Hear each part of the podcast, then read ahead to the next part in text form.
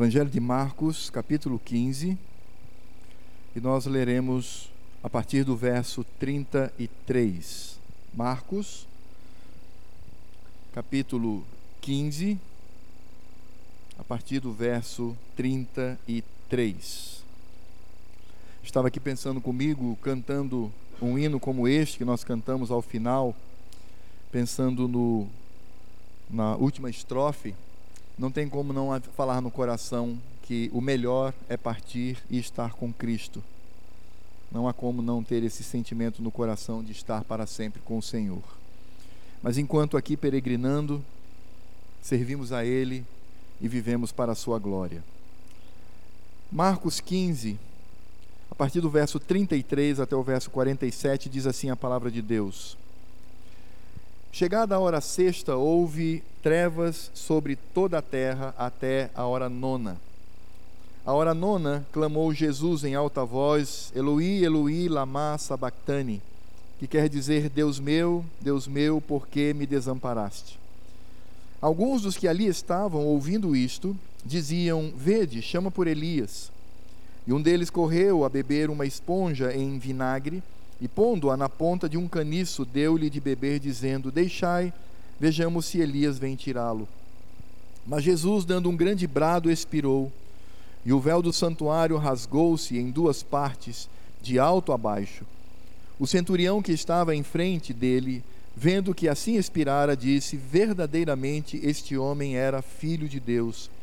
Estavam também ali algumas mulheres observando de longe, entre elas Maria Madalena, Maria mãe de Tiago o menor e de José e Salomé, as quais, quando Jesus estava na Galiléia, o acompanhavam e serviam, e além destas, muitas outras que haviam subido com ele para Jerusalém. Ao cair da tarde, por ser o dia da preparação, isto é, a véspera do sábado, vindo José de Arimateia, ilustre membro do sinédrio, que também esperava o reino de Deus, Dirigiu-se resolutamente a Pilatos e pediu o corpo de Jesus. Mas Pilatos admirou-se de que ele já tivesse morrido. E tendo chamado o centurião, perguntou-lhe se havia muito que morrera. Após certificar-se pela informação do comandante, cedeu o corpo a José. Este, baixando o corpo da cruz, envolveu-o em um lençol que comprara e o depositou em um túmulo que tinha sido aberto numa rocha e rolou, numa pedra, e rolou uma pedra para a entrada do túmulo.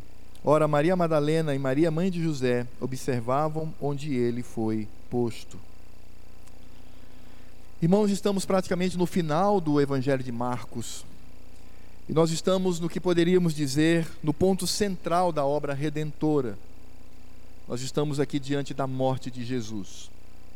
Acompanhamos o Senhor ao longo do seu ministério nós acompanhamos todas as suas atividades, incluindo esses últimos momentos de muito sofrimento.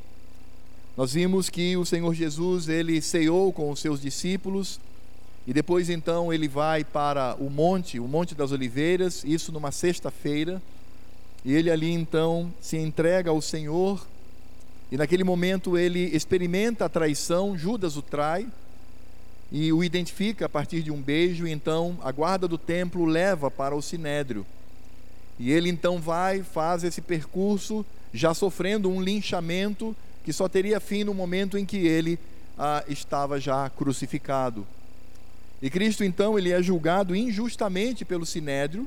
Sabemos pela leitura de hoje que nem todos eram é, favoráveis a isso. O sinédrio não foi certamente unânime, mas o Senhor Jesus ele sofreu um julgamento absolutamente injusto, porque ele já estava condenado, eles apenas queriam um álibi para poder matá-lo. Depois então o Senhor Jesus ele é conduzido alta madrugada ele é conduzido para é, o palácio de Herodes e ali então ele é julgado por, Herodes, por Herodes não também por Herodes mas Marcos não menciona Herodes e sim Pilatos e Pilatos então o condena, ainda que não encontre nele nenhuma culpa. E pressionado pelo povo, ele então condena a Cristo inocentemente e ele sabia disso. E Cristo então, ele agora vai, depois de apanhar, depois de sofrer o sufrágio romano, depois de é, sofrer todas as humilhações possíveis, é colocado a trave sobre os seus ombros, ele não suporta, e um outro então leva em seu lugar, e ele então chega ali àquele lugar que é chamado de Gólgota, o que significa lugar da caveira. E a palavra de Deus diz então que o Senhor, ele foi crucificado à hora terceira, era a hora terceira do dia. E vejam que, nesse sentido, a gente às vezes não entende o que, que significa hora terceira, hora nona. O que, o que são esses números, o que eles significam? Só para que entendamos o horário que ah, Marcos está se referindo aqui, os judeus eles tinham uma forma muito diferente de contar os dias e as horas do dia como nós temos hoje. O dia para o judeu, conforme nós entendemos, um dia de 24 horas, ele estava dividido entre o dia e a noite, entre o reinado do sol e o reinado da lua, como eles diziam. E o reinado da lua, que era a noite, eles não contavam por horas, mas por vigílias. E a noite para o judeu possuía três vigílias de quatro horas. Voltando, se você calcular, e o dia, ah, pelo reinado do sol, ele possuía então, ele acontecia do nascer do sol, ou seja, seis da manhã, até o pôr do sol, ou seja, seis da tarde. Então, de seis da manhã às seis da tarde era o dia, de seis da tarde até as seis da manhã do outro dia era a noite. Então, no período que começava às 18 horas e encerrava às seis da manhã, eram quatro vigílias que tínhamos. Então, eles contavam vigílias de quatro horas. E durante o dia, eles começavam a contar o horário, o dia reinado pelo sol, eles começavam a contar a partir da primeira hora após seis da manhã. Então, quando nós entendemos, quando eles falam a primeira hora do dia, era sete da manhã, porque seis até as sete forma uma hora, então é o que acontece. Quando nós encontramos aqui a palavra de Deus dizendo que o Senhor Jesus, ele passa então a ser crucificado, como ele deixa claro aqui, a partir do verso 22. E levaram Jesus para o Gólgota, que quer dizer lugar da caveira, deram-lhe a beber vinho com mirra, ele, porém, não tomou. Então o crucificaram e repartiram entre si as vestes dele, lançando-lhe sorte para ver o que levaria cada um. Era hora terceira quando o crucificaram. Então é muito fácil, hora terceira. Então você vê, de seis às sete, a primeira, de sete às oito, a segunda, de oito às nove, a terceira. Então era nove horas da manhã. Então, sempre que você perceber nas Escrituras o horário do dia, basta apenas você fazer esse cálculo. Então, nós temos aqui o Senhor Jesus às nove horas, ele sofre então a crucificação, era nove da manhã da sexta-feira. E aí então nós percebemos, irmãos, todo um relato que Marcos faz desse momento do Senhor Jesus. Aqui no Evangelho de Marcos, ele ressalta sete momentos. Embora, obviamente, utilizando os outros evangelhos, nós vamos perceber que há outros momentos, e eu quero inclusive trazer aqui para os irmãos apenas como conhecimento da, da, da, daquilo que os evangelhos nos apresentam. Mas Marcos ele ressalta apenas sete momentos, e são os sete momentos então da crucificação. E como que isso acontece? Bem, às nove horas da manhã, Jesus então é deitado no solo, e os seus pulsos são pregados com pregos na trave, naquela parte é, horizontal da cruz, e que era chamada de é, patíbulum, como nós vimos domingo passado. Depois então eles perfuravam de, a lateral do tornozelo, daqueles dois ossos que temos no tornozelo, eles perfuravam com uma furadeira e depois colocavam ali outro prego. E Cristo então ele se sentava num banco, na parte, o simplex, que era a trave, que tinha entre dois metros a no máximo, no máximo dois metros e meio, existia ali no centro um banco, um banco para se sentar, chamava-se sedécula. Então ele é pregado, depois ele é colocado ali, ele se senta no banco, eles pregam então os pregos dos pés e montam então a cruz. E o formato da cruz, porque a cruz mesmo em si é um T, tem um formato de um T, mas quando se coloca o título sobre a cruz, então aí você tem a ideia de um cruzamento. E ali, quando Pilatos coloca a acusação contra Jesus, este é Jesus Nazareno, rei dos judeus. Esse foi o seu crime, se colocar como rei dos judeus. E a palavra do Senhor fala então que nesse momento, como nós olhamos aqui na, na, na, na, morte do Senhor Jesus, no verso 33 ele diz: Chegada a hora sexta, houve trevas sobre toda a terra até a hora nona. Então significa dizer que houve ali trevas. Quando o Senhor Jesus ele é crucificado, então ali o Senhor Deus traz uma densa escuridão sobre a terra. E irmãos, é interessante pensar porque essas trevas, como diz aqui a palavra do Senhor, fala que houve essas, essas trevas até a hora nona. E é claro que nesse sentido, a hora nona vai até as 15 horas, que é três horas. Então, do horário de meio-dia até o horário das três horas, a terra toda ficou escura.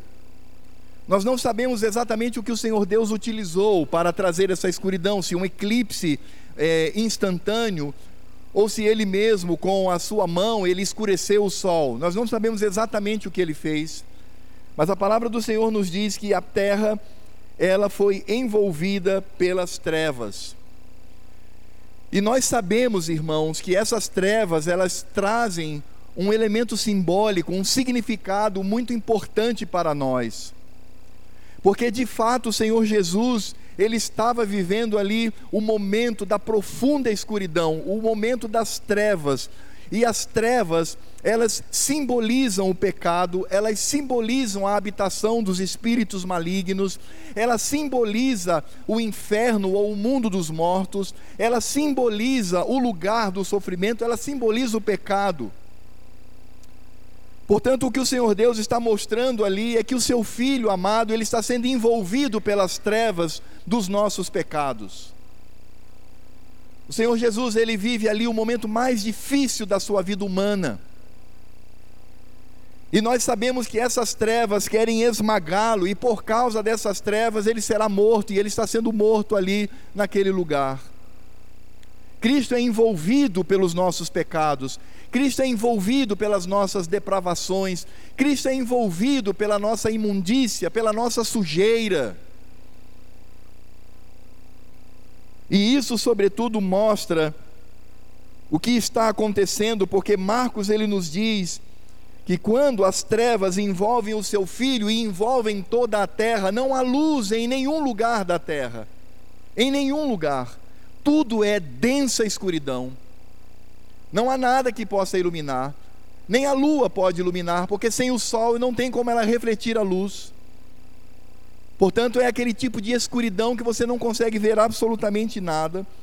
As Escrituras dizem que nesse momento, a hora nona, ele clamou em alta voz e ele disse: Eloi, Eloi, lama sabachthani, que quer dizer Deus meu, Deus meu, por que me desamparaste? E nós lembramos o Senhor Jesus no Gólgota, quando ele, em oração ao Pai, ele diz: Pai, se possível, passa de mim este cálice.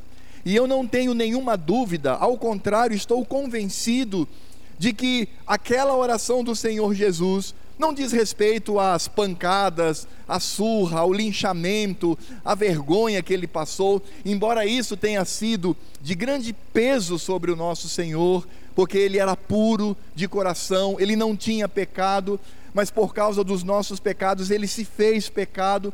Mas o momento mais duro de Cristo, o momento de maior sofrimento, é quando naquele instante, naquelas horas, Deus Pai iria se afastar dele em absoluto. Deus Pai iria quebrar com ele uma comunhão que existia por toda a eternidade. Quando nada existia, quando nada havia sido criado, quando não existia absolutamente nada a não ser a própria existência eterna, soberana e divina de Deus. Deus Pai e Deus Filho mantinham comunhão, porque o Deus Filho é eternamente gerado pelo Pai, e nesse sentido eles estavam unidos.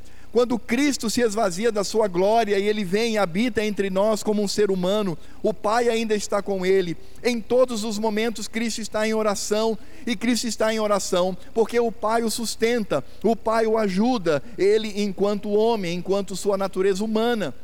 Estão sempre em comunhão. Mas naquele momento, naquela hora, na hora em que ele iria expirar, na hora em que ele iria morrer como homem, a terra toda enegrece a terra toda, se torna uma escuridão.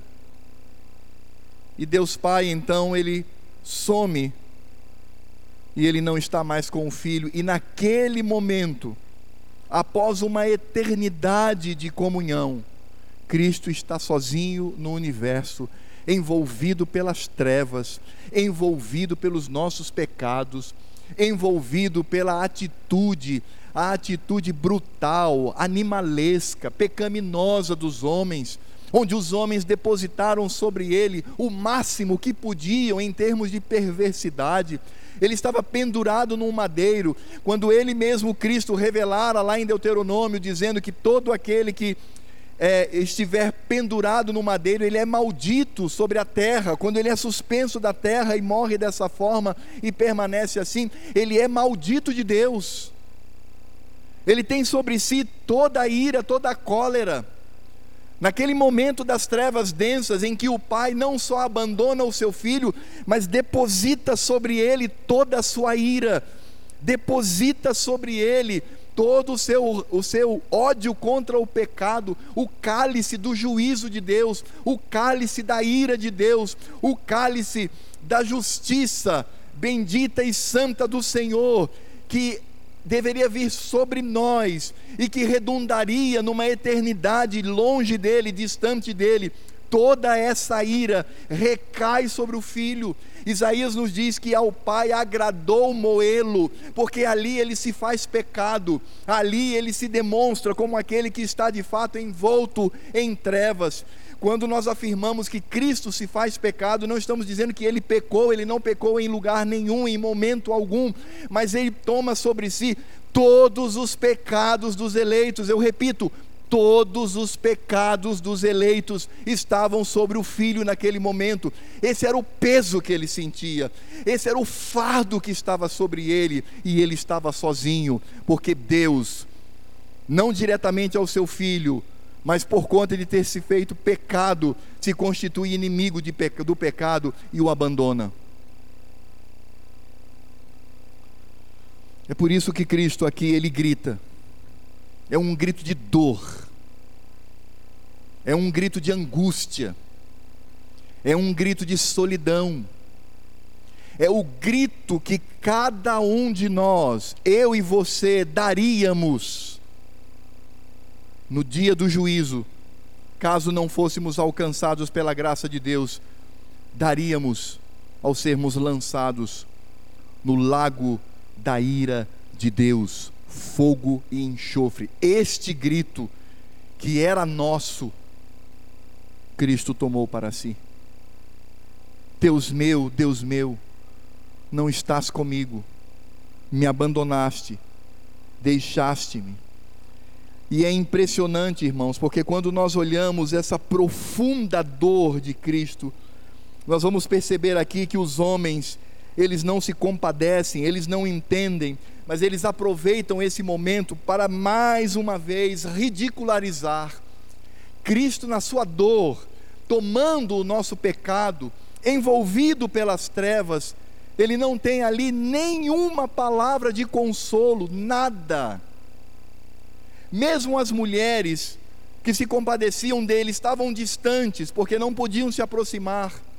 Mesmo João, que levara sua mãe Maria para o pé da cruz, já estava ausente, porque Cristo disse: leve-a e cuide dela, que ela seja tua mãe e tu sejas o filho dela. Não estava ali, Cristo estava absolutamente sozinho, e aqueles que estavam próximos a ele como diz o verso 35, alguns dos que ali estavam ouvindo isto diziam: Vede, chama por Elias.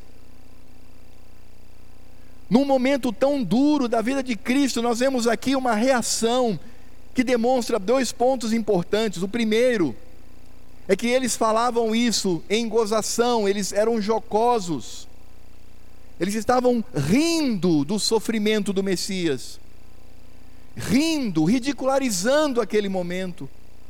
Mas não apenas isto, mas também existia uma lenda, existia uma, uma mentira que circulava entre os judeus quando eles diziam que Elias era um profeta que poderia socorrer as pessoas em momentos difíceis. É verdade, era assim mesmo.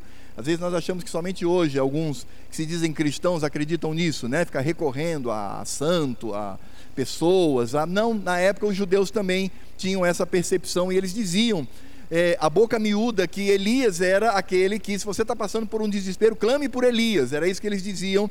É por isso então que nós percebemos aqui quando no verso 36 alguém diz assim: E um deles correu a embeber uma esponja em vinagre, e pondo-a na ponta de um caniço, deu-lhe de beber, dizendo: Deixai e vejamos se Elias vem tirá-lo.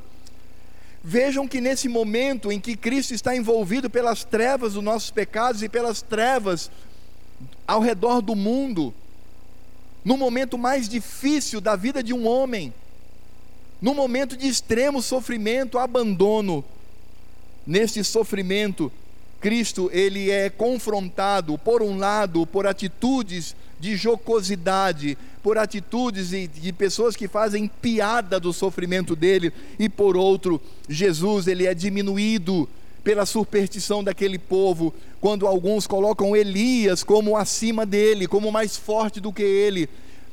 Quando pessoas olham e dizem um pecador que é Elias poderá ajudá-lo, ele que se diz o filho de Deus. Esta é a real situação, queridos, de Cristo no momento da sua morte. São três horas da tarde. E as Escrituras nos dizem então que para isto lhe dão um vinho amargo, era um tipo de vinagre, como chamar de vinagre, era um vinho amargo misturado com mirra. E dão a ele porque ele tem sede. Ele pede por água. E lhe dão vinagre. E tudo que acontece na cruz minuto por minuto, é o cumprimento das Escrituras no Velho Testamento, afirmando sobre a vida do Messias. Até mesmo quando ele pede água e lhe dão vinagre, se cumpre aquilo que o salmista diz. Quando o salmista afirma que pediu água e lhe deram vinagre em seu lugar. E nesse sentido, irmãos, percebemos aqui Marcos dizendo, no verso 37, que Jesus deu um grande brado e expirou. Quando nós olhamos, irmãos, para esse quadro, nós poderíamos pensar em todas as palavras do Senhor Jesus na cruz. E olhando para os evangelhos, e Marcos ele trata apenas de alguns desses termos, olhando para todo o evangelho, nós vamos perceber que Jesus ele fala sete vezes a partir da sua crucificação. Ele é crucificado e na sua crucificação juntando os evangelhos sinópticos, que é Mateus, Marcos, Lucas e também o evangelho mais intimista, que é João, vamos perceber que o Senhor ele tem então sete momentos onde ele fala. A primeira frase que o Senhor Jesus utiliza é o que está em Lucas, capítulo 23, verso 34, e a frase de Cristo é essa: Pai, perdoa-lhe, porque não sabem o que fazem. Portanto, a primeira expressão do filho é a manifestação do perdão. Ele mesmo que ensinara aos seus seguidores, dizendo: se você não perdoar, você não será perdoado. O mesmo que ensinara na oração, dizendo: Pai, perdoa as minhas dívidas, os meus pecados, assim como nós temos perdoado aos nossos devedores, aqueles que pegam contra mim. Nesse momento crucial, em que seria justa a ira do filho sobre aqueles que o matam. As Escrituras dizem que dos seus lábios, enfraquecidos pela dor, pela humilhação, pela sua condição física, ele diz em alto e bom som: Pai, perdoa-lhe, porque não sabem o que fazem, o que manifesta aquele coração envolvido pelas trevas do pecado manifesta a graça e a misericórdia de Deus contra aqueles que estavam matando. A segunda frase, novamente, está em Lucas, no, verso, no capítulo 23, mas já no verso 43. Quando um dos facínoras, um dos ladrões, começa então a ter uma atitude jocosa. Marcos nos fala, Mateus demonstra isso, que os dois travam esse diálogo e a, o que as escrituras nos mostram é que de início os dois, os dois ladrões, os dois assassinos, começam a também participar daquele coro, fazendo piadas acerca do Senhor Jesus, mas o Espírito Santo, o Espírito de Cristo, toca no coração de um deles. E ele então olha para o demais e diz: paremos com isso. Você não vê que ele é justo? Nós padecemos aqui por causa do nosso pecado, e depois então ele olha para Cristo e diz: Senhor, lembra-te de mim quando entrares no teu reino. E aí temos então a segunda frase do Senhor Jesus, quando ele diz: Em verdade, em verdade te digo, hoje mesmo estarás comigo no paraíso. A segunda expressão de Cristo na cruz, seguido do perdão incondicional dado aos seus assassinos, aos seus algozes, ao, aos, aqueles que com brutalidade o matam. A segunda frase de Jesus é uma palavra de esperança. Aquele homem que não merecia absolutamente nada, que por toda a sua vida passara cometendo pecados contra as pessoas e que de início peca e afronta o Senhor, mas tomado não por ele, não é ele que toma consciência de quem é Cristo, mas porque o Espírito de Cristo, o Espírito de Deus, toca no seu coração, age no seu coração e ele agora se apercebe de quem é Cristo. Essa revelação não vem dele, vem do Senhor.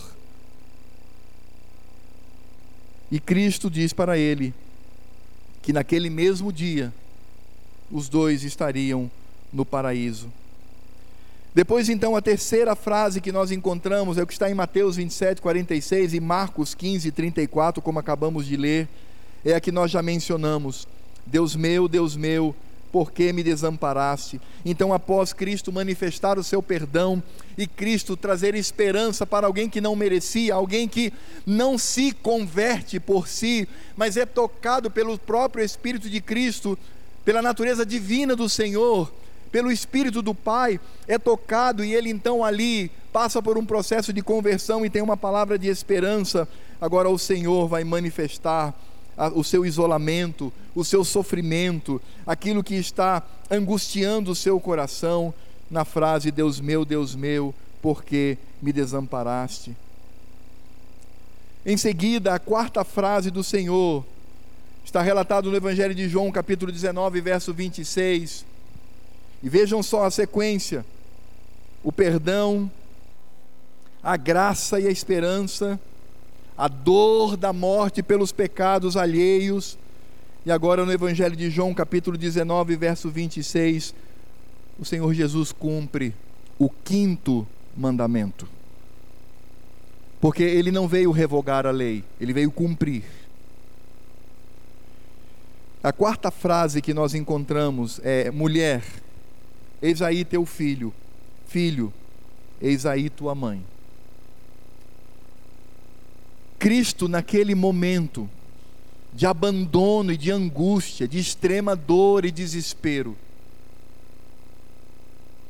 ele tem o cuidado de cumprir a lei do Senhor.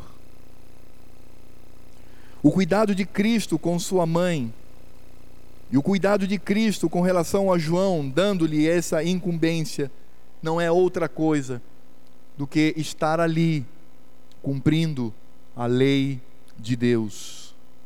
Portanto, na cruz, se temos ali a manifestação da misericórdia, se temos ali a manifestação da graça e a esperança do paraíso, se temos ali o clamor pela dor intensa, nós temos também ali o cumprimento da lei do Senhor.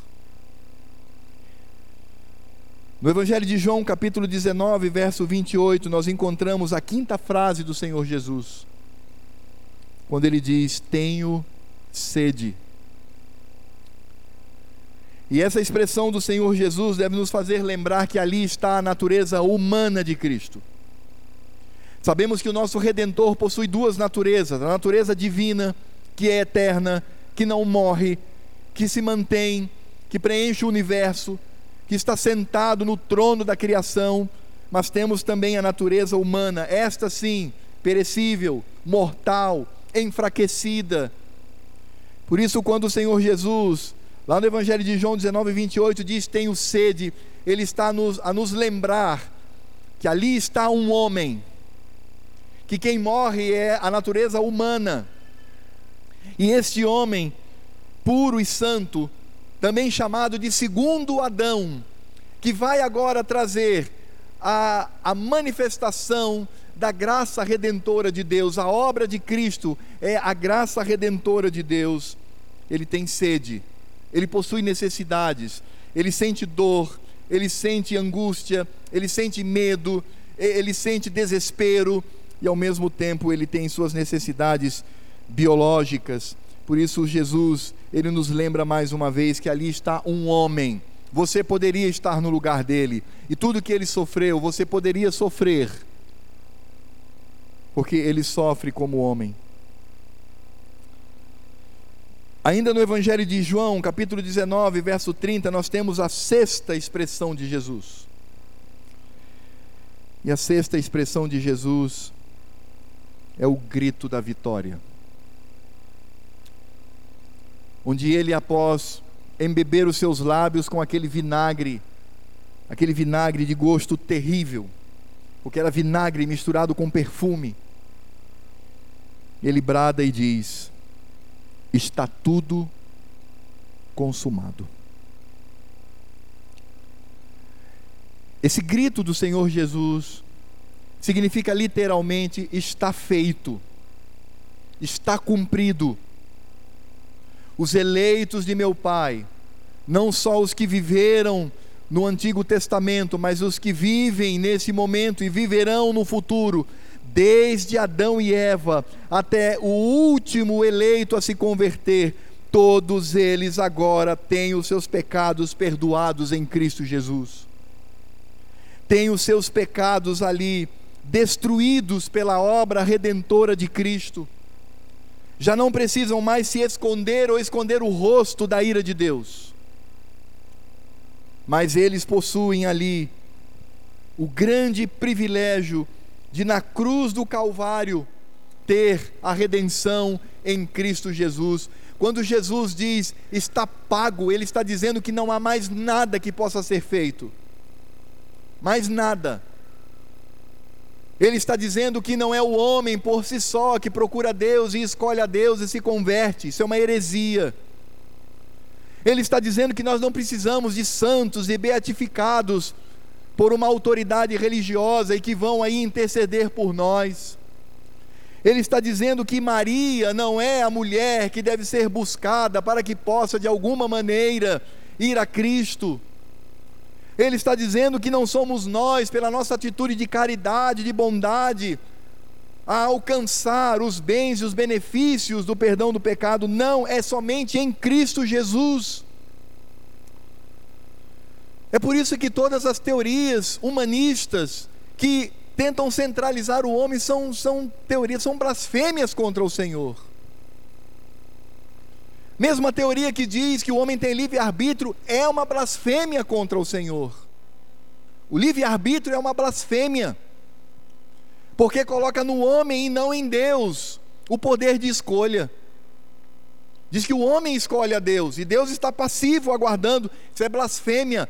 Não há a menor possibilidade disso acontecer mediante as Escrituras sagradas. O que encontramos nas Escrituras sagradas é Deus buscando o pecador, assim como Cristo buscou aquele homem que estava ao seu lado na cruz, aquele homem que de início começa a ter uma atitude totalmente desrespeitosa, mas é alcançado pelo Espírito, que é o Espírito de Cristo, o Cristo divino e o Espírito do Pai, e ali então ele é alcançado pela graça do Senhor está tudo consumado, significa dizer que não há nada que você possa fazer, não há nada que eu possa fazer, não há nada que a igreja possa fazer, não há nada que os anjos possam fazer, não há nada, porque Cristo cumpriu a obra, Cristo se torna o nosso redentor.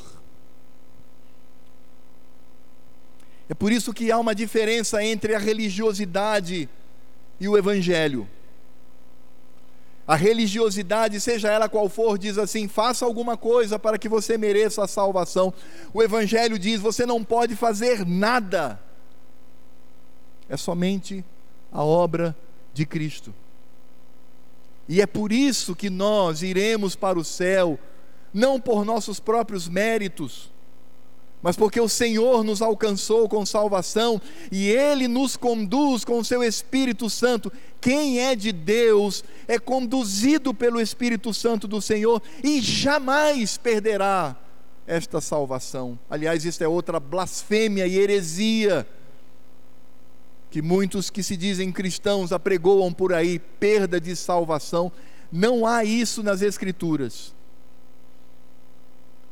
Está tudo consumado. É o martelo judicial que bate com toda a força, despedaçando a rocha do pecado e dizendo: nada pode suplantar a obra do Senhor.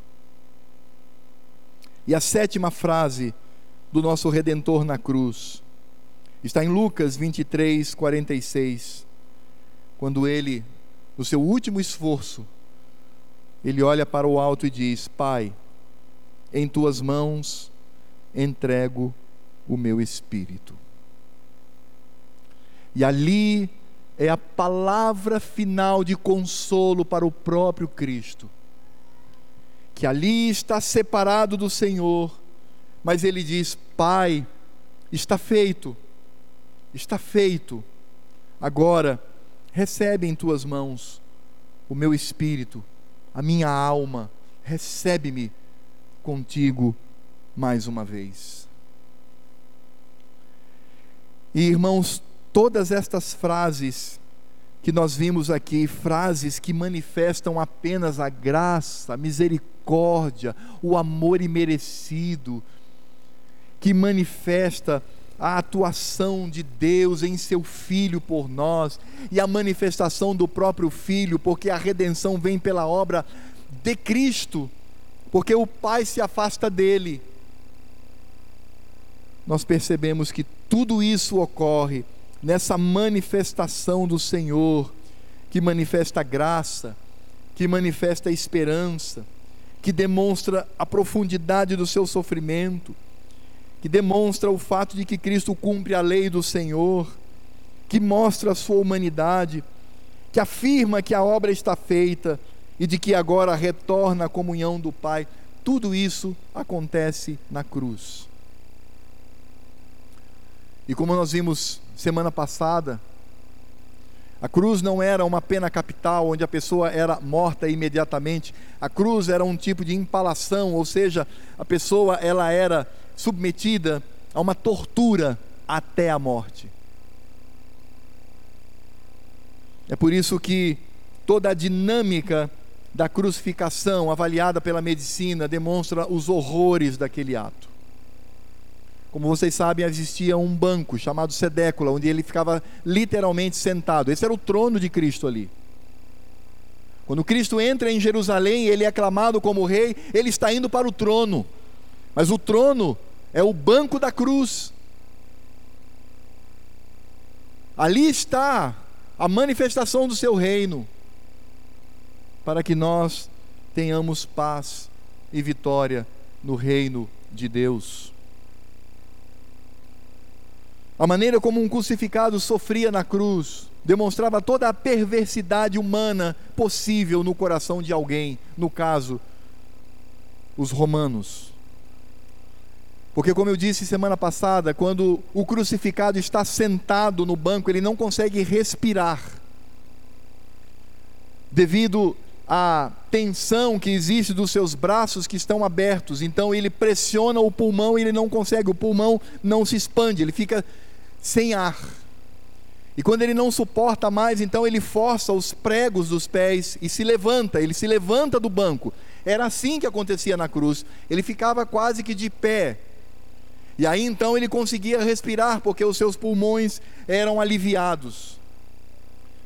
Mas enquanto ele forçava os seus pés e forçava também os pregos das mãos, porque a única sustentação que ele tinha para ficar de pé eram os pregos tanto do pulso quanto do tornozelo. A medicina alega que há uma dor insuportável vindo das extremidades para o centro do corpo, que aumenta cada vez mais, sem nenhuma misericórdia.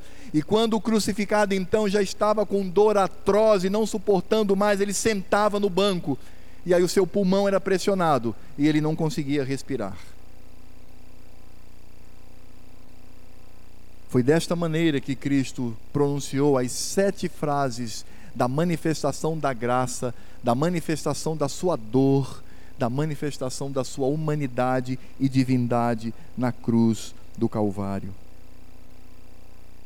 E aí então as Escrituras dizem que após a última frase, Pai, em tuas mãos entrego o meu espírito, ele dá um brado, como um último grito. E ele então falece na cruz do Calvário, ele morre. E aí as Escrituras dizem, no verso 38, que naquele momento, quando Jesus, dando um grande brado, expirou, ele morre. As Escrituras dizem que o véu do santuário rasgou-se em duas partes, do alto para baixo.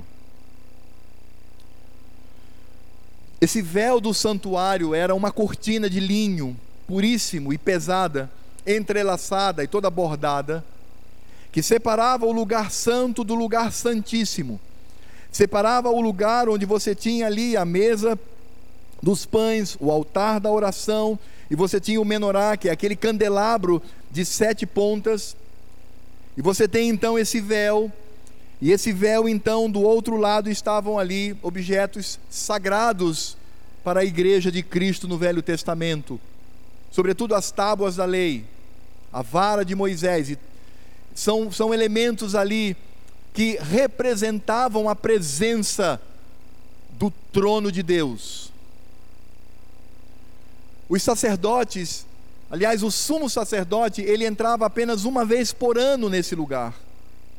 E naquele lugar, onde somente ele podia entrar, ele clamava pela misericórdia de Deus para que o povo tivesse os seus pecados perdoados. Mas era algo tão terrível tão aterrorizador, que o sumo sacerdote, ao entrar ali, ele amarrava uma corda na sua cintura e enchia o seu corpo de sinos, sinetes. E os levitas então seguravam a corda do lado de fora, e enquanto eles ouviam os sinetes tocando, diziam: Ele está vivo. Caso esses sinetes parassem, eles gritassem o nome, não houvesse resposta, sabiam que Deus havia matado aquele sumo sacerdote com a sua ira contra o pecado, eles então arrastavam aquele corpo para fora. Como se não bastasse isto, no exato momento em que Cristo está na cruz do Calvário, os sacerdotes estão realizando sacrifícios pelos pecados do povo, animais estavam sendo mortos nos altares. Mas essas escrituras sagradas dizem que no momento, não que quando aqueles cordeirinhos que desde Adão e Eva vêm apontando para o Cordeiro de Deus, mas quando o Cordeiro de Deus morre, quando o Cordeiro de Deus morre no altar de Deus, quando o Cordeiro de Deus dá a sua vida pelos eleitos do Senhor, lá no Gólgota, lá no templo, no coração de Jerusalém, as Escrituras nos dizem que o véu rasga, e ele não rasga de um lado para o outro, nem de baixo para cima, mas de cima para baixo, como se as mãos invisíveis de Deus viesse ali e rasgasse e dissesse: basta, não há mais separação, não há mais necessidade dos sacrifícios dos animais, não há mais necessidade do templo, não há mais necessidade de todas essas liturgias e essas atuações culticas que vocês realizam. Acabou, rasga-se. Eu imagino, irmãos, o desespero dos sacerdotes e dos levitas e mesmo da guarda do templo, quando aquilo rasga e os objetos sagrados são expostos a todos que estão ali. Eu imagino que os levitas devem ter ali com o coração palpitando, tentando costurar aquilo ou segurar, mas Deus estava dizendo que em Cristo tudo aquilo estava encerrado. O que significa dizer que os eleitos de Deus não precisam mais de um pecador que é eleito um sumo sacerdote para entrar no templo e pedir pelos nossos pecados. Todos nós agora temos livre acesso ao trono da graça, como o autor de Hebreus diz, que Cristo, na verdade, com a sua morte, ele entra, ele abre as portas e nós seguimos pelo vivo e santo caminho até o lugar mais santo, ao lugar da maior intimidade de Deus, e ali somos recebidos em Cristo Jesus. É por isso que quando nós cultuamos ao Senhor como este culto que estamos prestando agora, nós estamos na presença de Deus, no seu trono da graça. É por isso que quando você dobra os seus joelhos lá no seu quarto e ora ao Senhor, você está na presença do Senhor, no lugar santíssimo, no santo dos santos, porque não há mais nenhum impedimento, seja ele geográfico, você não precisa ir para Jerusalém, até porque não há mais templo lá, como também você não precisa do auxílio de qualquer outro pecador, você entra diretamente na presença do Pai, toda especial, íntima em Cristo Jesus. A figura é simples, Cristo está à tua frente, ele entra e você entra atrás de Cristo e o Senhor te recebe com amor, com o mesmo amor que ele tem para com o seu filho bendito. Todas aquelas cerimônias, elas deixaram de existir. Todas as festas deixaram de existir. É por isso, irmãos, e eu falo de forma bastante pastoral e bastante carinhosa, é por isso que não faz nenhum sentido nós termos cultos solenes que tenham como tema algum tipo de festividade ou algum tipo de comemoração. Sabemos que Outros, outras comunidades e até mesmo outras igrejas, elas querem ter no ano o dia da Páscoa. Isso não faz o menor sentido. Isso acontecia no Velho Testamento. No Velho Testamento existia uma Páscoa anual. Nós temos Páscoa todas as vezes que comemoramos a ceia do Senhor. Como também não faz nenhum sentido você ter na igreja no domingo cultos natalinos. Não faz sentido isso. Porque isso é uma festa litúrgica. Podemos sim é, nos alegrar com os amigos, etc., mas não faz sentido oculto. Porque essas cerimônias, essa prática, essas festas, e por que as festas? Porque as festas, elas serviam para apontar para Cristo. Tudo que os judeus faziam no Velho Testamento era apontando para Cristo. Por isso que também não faz o menor sentido igrejas hoje que querem resgatar práticas do Velho Testamento, festa dos tabernáculos, festa da colheita. E aí utiliza a festa da colheita, na verdade, para fazer o arraialzinho de São João, né, irmão? Vai lá, faz o arraial, bota as bandeiradas lá e tal. Não, mas é festa da, da colheita. Aí começa a dar esse caráter espiritual. É, é, é por isso que não faz o menor sentido isso. Porque tudo isso é sombra do passado, no passado, sombra do verdadeiro. Nós não precisamos montar aqui na igreja um presépio para que nós tenhamos e deslumbremos é, como foi em Cristo. Isso não faz o menor sentido, porque o véu foi rasgado, tudo aquilo que apontava, todas as tipologias, elas se encerram, porque o verdadeiro está ali, ele morreu e ele já pagou por tudo, e todas essas cerimônias, essas leis cerimoniais e civis, elas deixam de existir por causa da morte de Cristo Jesus. É bem simples, irmãos. É por isso que o culto ele deve ter absoluta simplicidade. Não existem invenções no culto. Não existem apresentações, teatro, pantomima, projeções. Não, não, não existe isso, excetuando, obviamente, as músicas e os textos que nós lemos. No culto, não. Porque o culto é simples. O culto não pode ter nada que desvirtue a nossa visão do Cristo ressurreto, do Cristo Senhor. Por isso que o culto ele é dialogal. Ele não é, não traz uma representatividade. As únicas representações que nós temos no culto foi aquela que o Senhor mesmo ordenou: a ceia e o batismo. Excetuando essas, não há mais nada que se inventar teatro, pantomima, apresentações são bem-vindas, podem ser trazidas sim. inclusive podem até acalentar a nossa alma, mas não no dia do Senhor, não no culto, porque o véu se rasgou. O que nós temos hoje é o chamado culto dialogal, onde na liturgia Deus fala à igreja por meio da palavra e nós, com alegria, respondemos ao Senhor por meio do cântico e por meio da oração. E depois então temos a centralidade do culto, que é a pregação da palavra, onde Cristo fala, e pronto, culto é isto.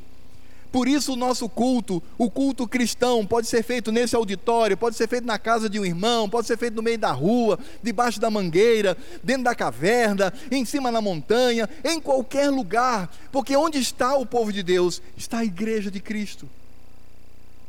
Não necessitamos mais de altares, de cortinas, de encenações, de festas, não há mais nada. O culto é simples, limpo, onde somente Cristo somente Ele brilha. Por isso o véu foi rasgado, porque agora vivemos no momento da graça de Cristo. E aí nós percebemos, irmãos, o reconhecimento do Império Romano acerca da morte do Senhor. A palavra de Deus nos diz no verso 39: o centurião, que é um chefe de cem, que estava em frente dele, vendo que assim expirara, disse: Verdadeiramente, este homem era filho de Deus. A tradição da igreja diz que esse homem se converteu e ele se tornou um pastor numa das igrejas na região da Palestina. Se isso é verdade, percebemos aqui a segunda pessoa que é alcançado pela graça de Cristo, estando ele na cruz.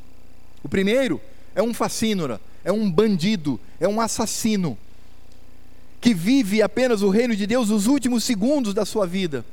O segundo é um centurião, um gentio, alguém do Império Romano, um homem que reconhece ali, pela graça de Cristo, que ali está o Filho de Deus, algo que aquela grande multidão não havia percebido, na sua maioria judeus, mas também romanos, não haviam percebido. Ele se entrega ao reconhecer que Cristo de fato é o Senhor. Por isso, irmãos, nós não podemos encerrar esta exposição das Escrituras sem também falar daquilo que está no verso 40 e que segue até o verso 47. Diz assim a palavra de Deus: Estavam também ali algumas mulheres observando de longe, entre elas Maria Madalena Maria, mãe de Tiago, menor, e de José e Salomé, as quais, quando Jesus estava na Galiléia, o acompanhavam e serviam, e além destas, muitas outras que haviam subido com ele para Jerusalém.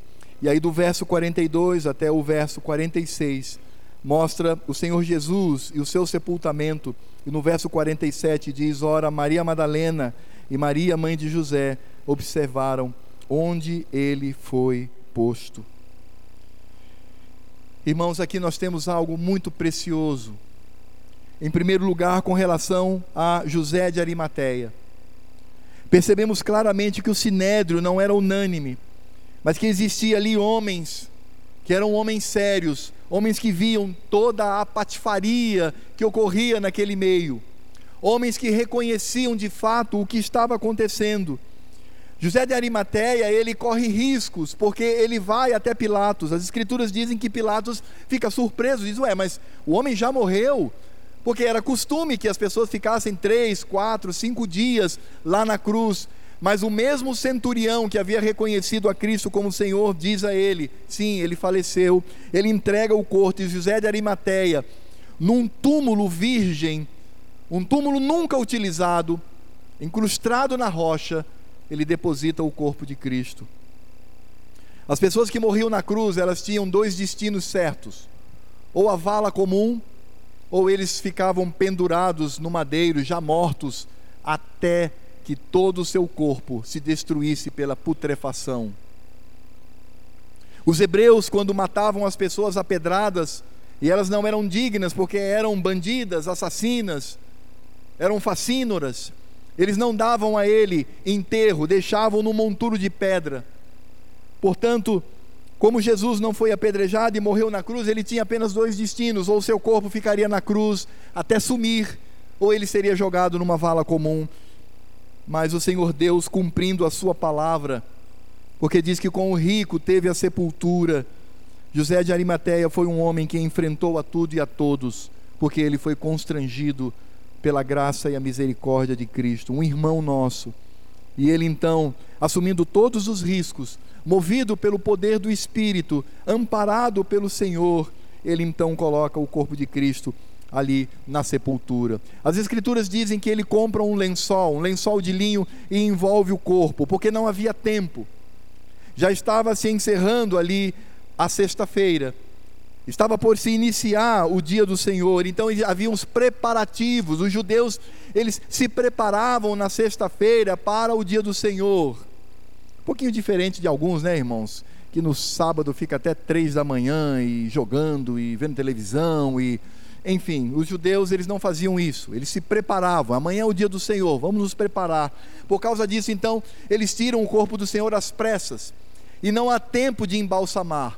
Então eles enrolam com um lençol, um grande lençol e depositam. E as escrituras dizem que as mulheres, elas estavam ali acompanhando ao Senhor e observando de longe. E isso aqui, irmãos, é algo extremamente precioso. Porque esse evangelho, ele foi escrito aos romanos, por isso, Marcos enfatiza o centurião que reconhece que ali está o Filho de Deus. O centurião está dizendo: não é César, mas Cristo, o Deus entre nós. Mas ele também está escrevendo a uma sociedade extremamente machista, uma sociedade que esmagava as mulheres, que era desonra as mulheres falarem ou terem qualquer tipo de atuação.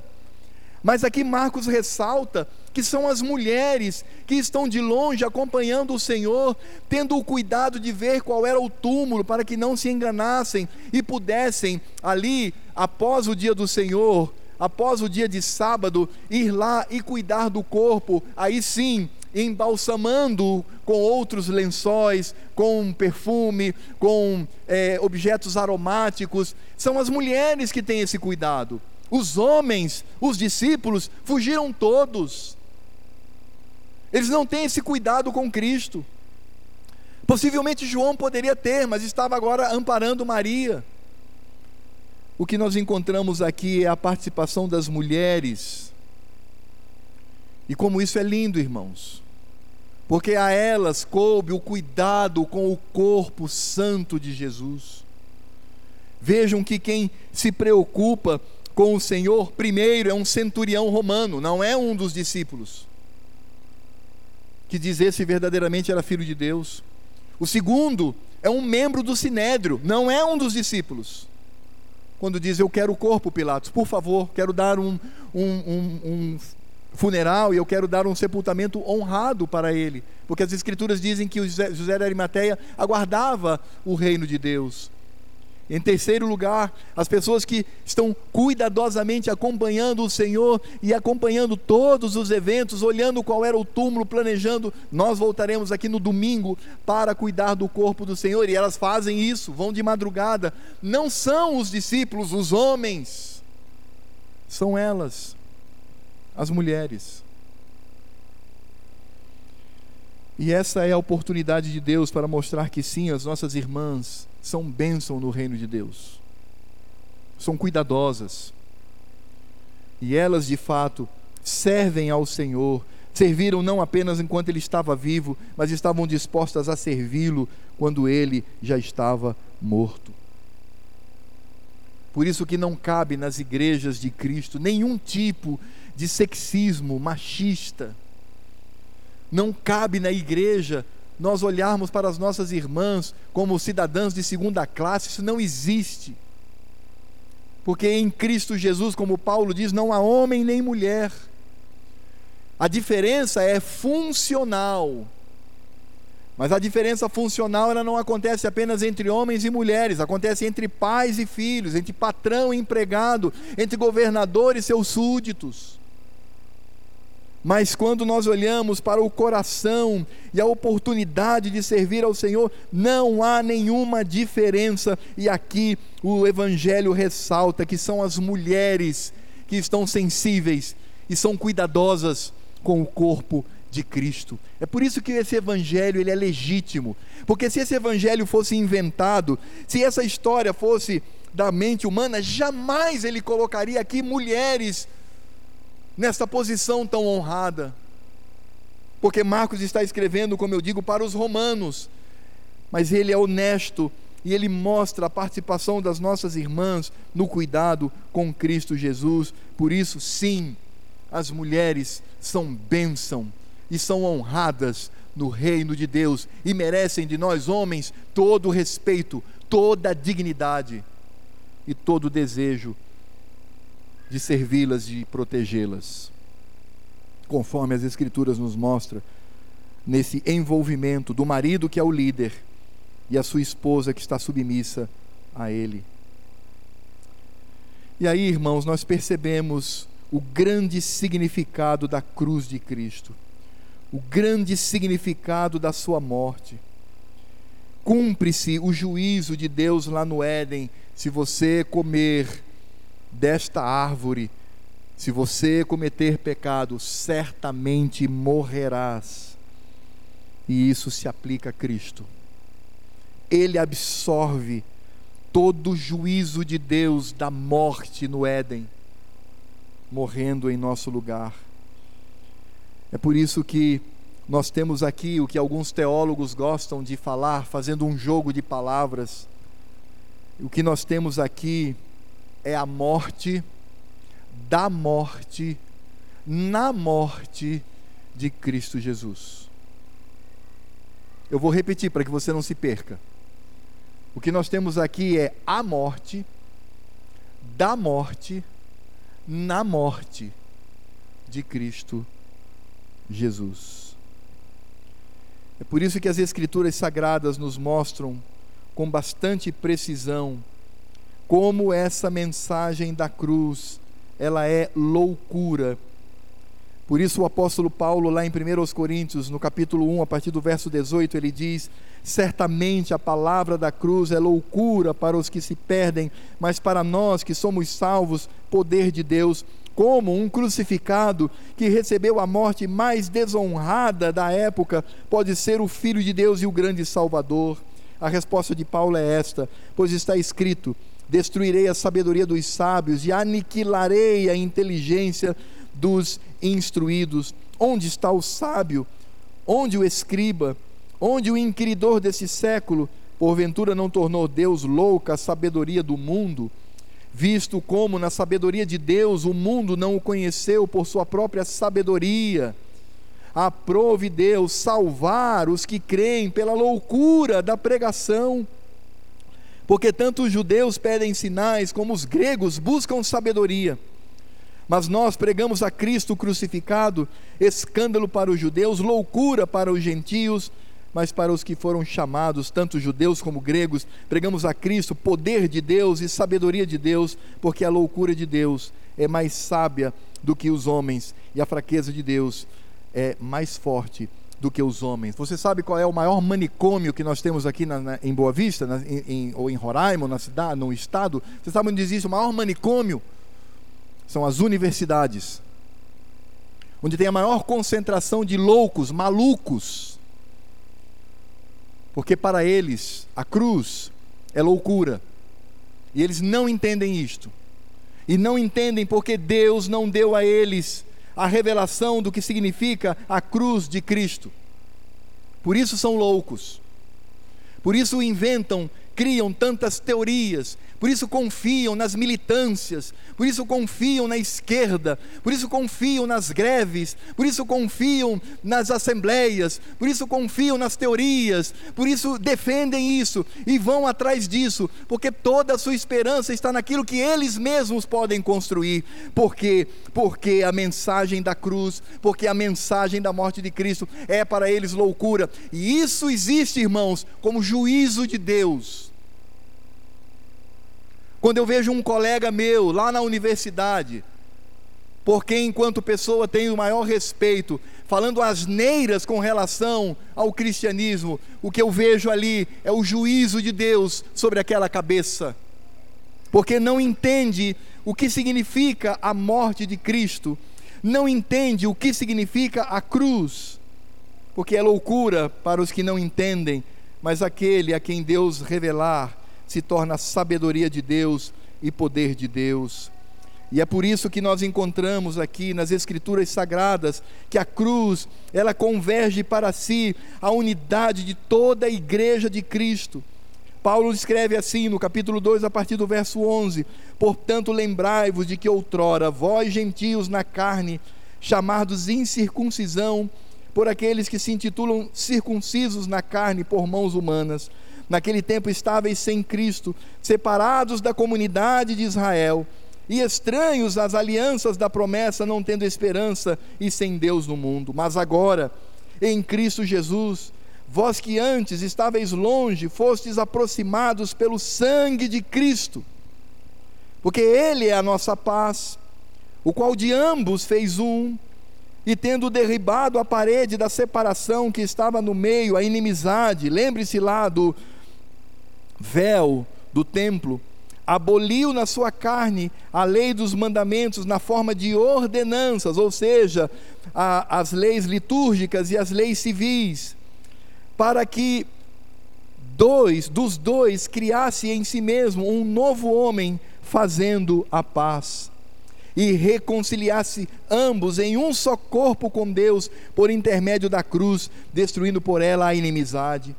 E vindo evangelizou a paz a vós outros que estáveis longe, e paz também aos que estavam perto. Porque por ele ambos temos acesso ao Pai em um espírito.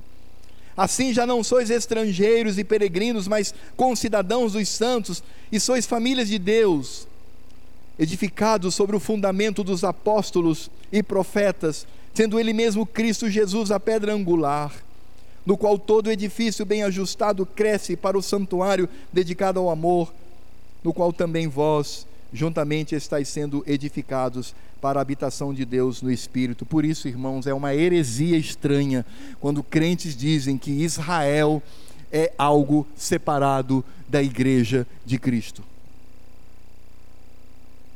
E ele desfaz aqui a obra do Calvário, isso é perigoso. Porque Cristo, na sua morte, mostra que há somente um povo, há somente filhos de Abraão, há somente um Israel, há somente uma igreja. E isso acontece por causa da morte de Cristo.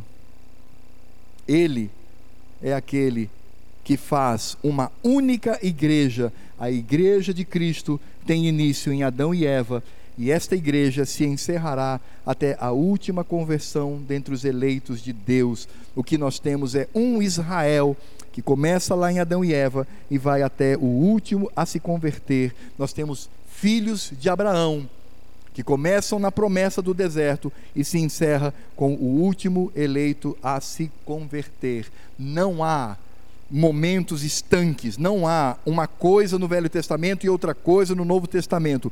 Isso é problemático, porque tais pessoas precisam explicar essa doutrina à luz de Efésios capítulo 2, verso 11 a 22. Não. Há um só povo. E este povo foi unido. Judeus e gentios, formando Israel, a igreja, foram unidos na cruz de Cristo. E aí poderíamos pensar, irmãos, como nós poderíamos aplicar essa mensagem a nós. Em primeiro lugar, irmãos, como é terrível o pecado no ser humano. Como é terrível o nosso pecado. Veja do que foi capaz o nosso pecado com relação à morte do nosso redentor. Por isso devemos tratá-lo com bastante seriedade. Pecado é coisa séria. Basta lembrar da maneira como ele foi destruído na cruz de Cristo. Em segundo lugar, como Cristo nos amou, passando por tudo que passou por sujeitos da minha estirpe, por pessoas da sua estirpe ele, por amor, suportou tudo. Foi até o fundo do poço que um homem poderia ir. Por amor, e por graça. É por isso que vem a pergunta: como não amar a Cristo? Como não viver Cristo? Como não proclamar a Cristo para a sua honra e glória? Quero convidar você a ficar de pé.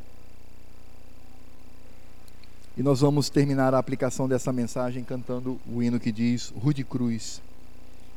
E vamos cantar esse hino lembrando da obra de Cristo, da cruz do Calvário. Cante com a sua mente e cante com o seu coração. Preste atenção na letra e faça uma declaração, uma oração agora a Cristo em resposta a tudo aquilo que ouvimos e percebemos da morte de Cristo na cruz do Calvário.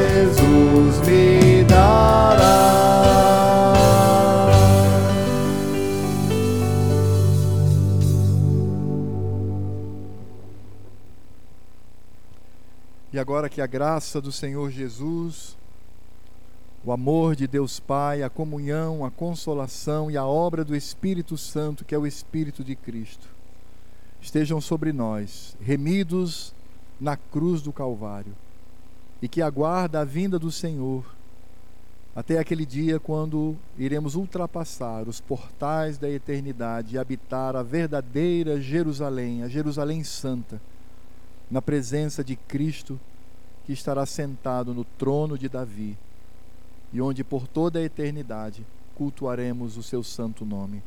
Maranata, vem Jesus é o que nós te pedimos. Amém. Pode sentar, meu querido.